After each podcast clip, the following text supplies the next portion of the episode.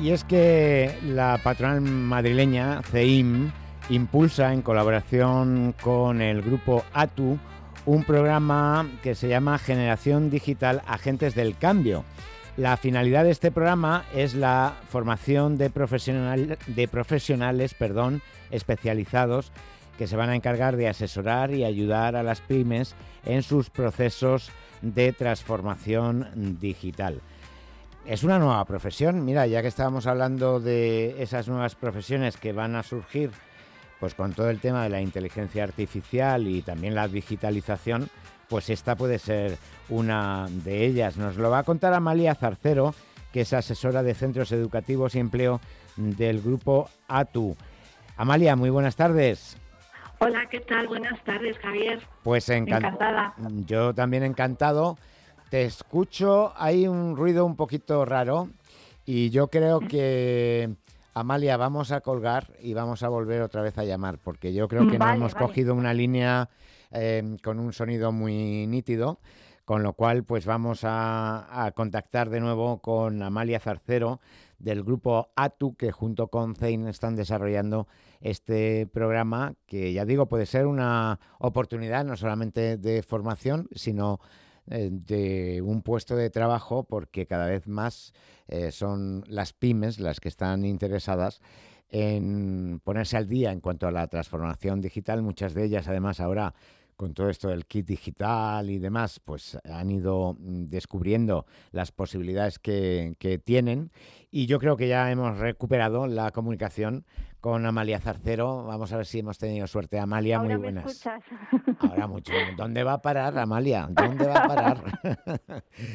en fin. Me alegro. Bueno, pues eh, Amalia, em, primero de, todo, estos agentes del cambio serán personas que una vez que reciban la formación de la que ahora vamos a hablar, Em, ¿trabajarán eh, como asalariadas o, tendrán que hacerse autónomas? Porque, claro, una pyme tampoco puede a lo mejor contratar a uno de estos agentes del cambio a tiempo completo.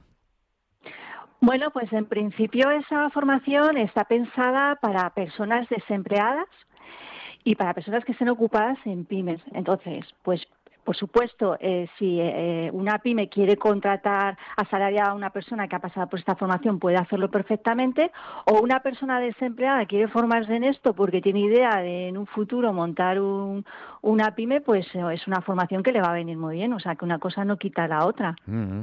Bueno, pues digamos que se abren muchas posibilidades a partir de eh, la inscripción en este programa, que además va a tener como varias fechas, ¿no? Eh, se va a desarrollar eh, en varias fases. Sí, nosotros tenemos previsto de hacer una, una serie de grupos, em, que lo estamos hablando ahí con, con CEIN, están un poco pensados también para estas personas que están ocupadas y que tienen menos disponibilidad horaria. En principio, para los meses de marzo, tenemos dos grupos que empezarían el 4 de marzo y acabarían el 11 de julio con un horario de lunes a viernes por la tarde de 6 a 9 y luego otro grupo que empezaría el 8 de marzo, terminaría el 14 de septiembre con un horario un poco más intensivo, de por las viernes de 6 a 9 y los sábados por la mañana de 9 a 3.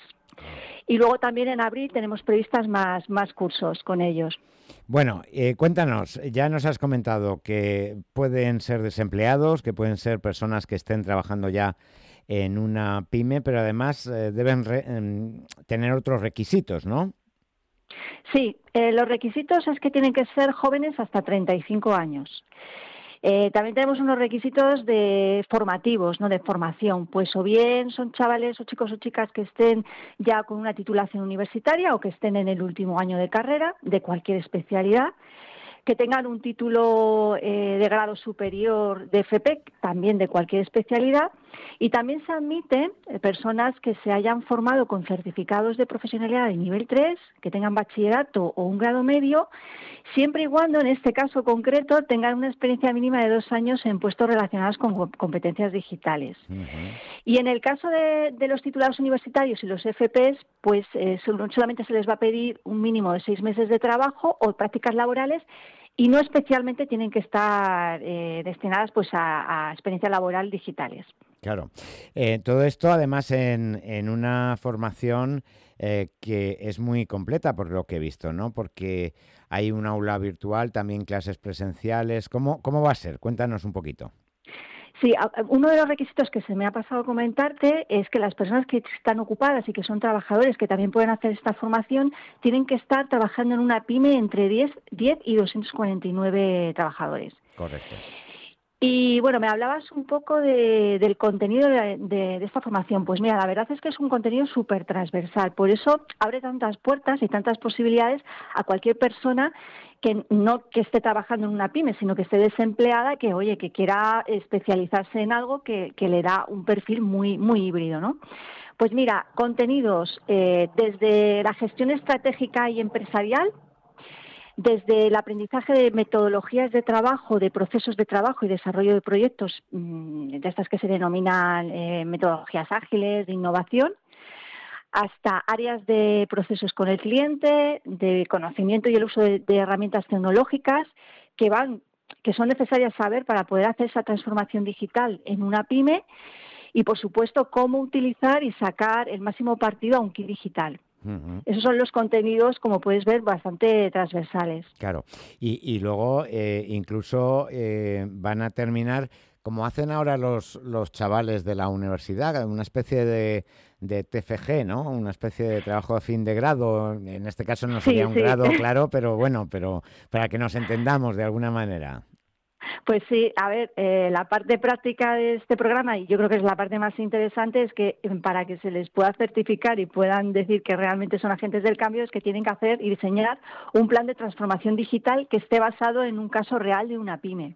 Ah. Entonces, claro, esto es súper interesante, ¿no? Porque van a visitar una pyme que les va a hacer un planteamiento de, de posibilidades de transformación digital y ellos van a hacer una propuesta. Por supuesto, van a estar asesorados por una mentorización eh, que viene dentro del programa, pues para que puedan hacerlo de una manera lo más profesional posible, ¿no? Gracias a los contenidos y a este apoyo. Bueno, esto incluso si alguna pyme destina a uno de sus trabajadores para participar en el programa puede, entre comillas, matar dos pájaros de un tiro, ¿no? O sea, forma al profesional y ese profesional hace como trabajo final el proyecto de digitalización de su propia empresa. Por supuesto, puede formar hasta tres de sus trabajadores e incluso si se plantea un, formar a uno de sus trabajadores y contratar a un agente del cambio porque también este programa eh, facilita subvenciones a todas aquellas pymes que quieran contratar a una persona por cuenta ajena, un contrato indefinido de hasta 20.000 euros. O sea que puede jugar con todas estas combinaciones un poco en función de sus necesidades. Correcto. Bueno, y ahora, claro, eh, llega la parte más práctica, que es cómo se inscriben los oyentes de Madrid Trabaja, las empresas que escuchan todos los martes este espacio en ese programa de formación que puede terminar eh, generando un puesto de trabajo, ¿no? Como agente del cambio digital, podríamos decir. Exacto, pues eh, no tienen más que ir a la web de CEIN, que tienen una, una página dedicada exclusivamente a, este, este, programa formativo, donde tienen un, formulario de inscripción, meten sus datos y ya nosotros directamente contactamos con ellos y con ellas y ya articulamos la, matriculación y también le daremos más información, por supuesto, de más cosas que le puedan interesar. Claro que sí, claro que sí, porque aquí nos da tiempo a lo que nos da tiempo. Yo creo que ha quedado bastante detallado pero siempre hay otros detalles de interés para aquellas personas que estén interesadas. Yo creo, por no dar direcciones de, páginas web que siempre son un poco más complicadas, que si ponemos en cualquier buscador CEIM agentes del cambio, eh, va a salir el formulario directamente en los primeros puestos de, los buscadores. Así que nada, pues un placer, Amalia. Cuando terminéis eh, la primera parte de la formación, un día charlamos con alguno de los alumnos que nos cuente su experiencia, ¿vale? Por, por supuesto, muchas gracias Javier. Un abrazo, hasta luego. Hasta luego. Madrid trabaja en Onda Madrid.